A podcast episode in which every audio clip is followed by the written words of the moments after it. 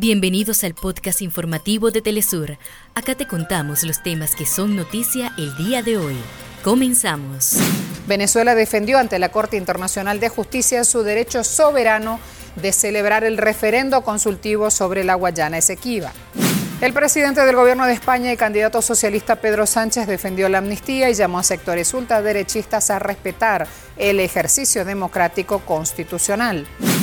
La llegada de más de 1.200 migrantes en las últimas 24 horas y el colapso de los centros de acogida agudiza la crisis migratoria en Lampedusa. Autoridades hospitalarias de la Franja de Gaza denuncian que la ocupación de Israel mantiene la agresión contra el hospital Al-Shifa y expulsa a niños y pacientes. México y Venezuela empataron partido por la segunda jornada de la Copa Mundial de Fútbol Sub-17. Hasta acá nuestros titulares.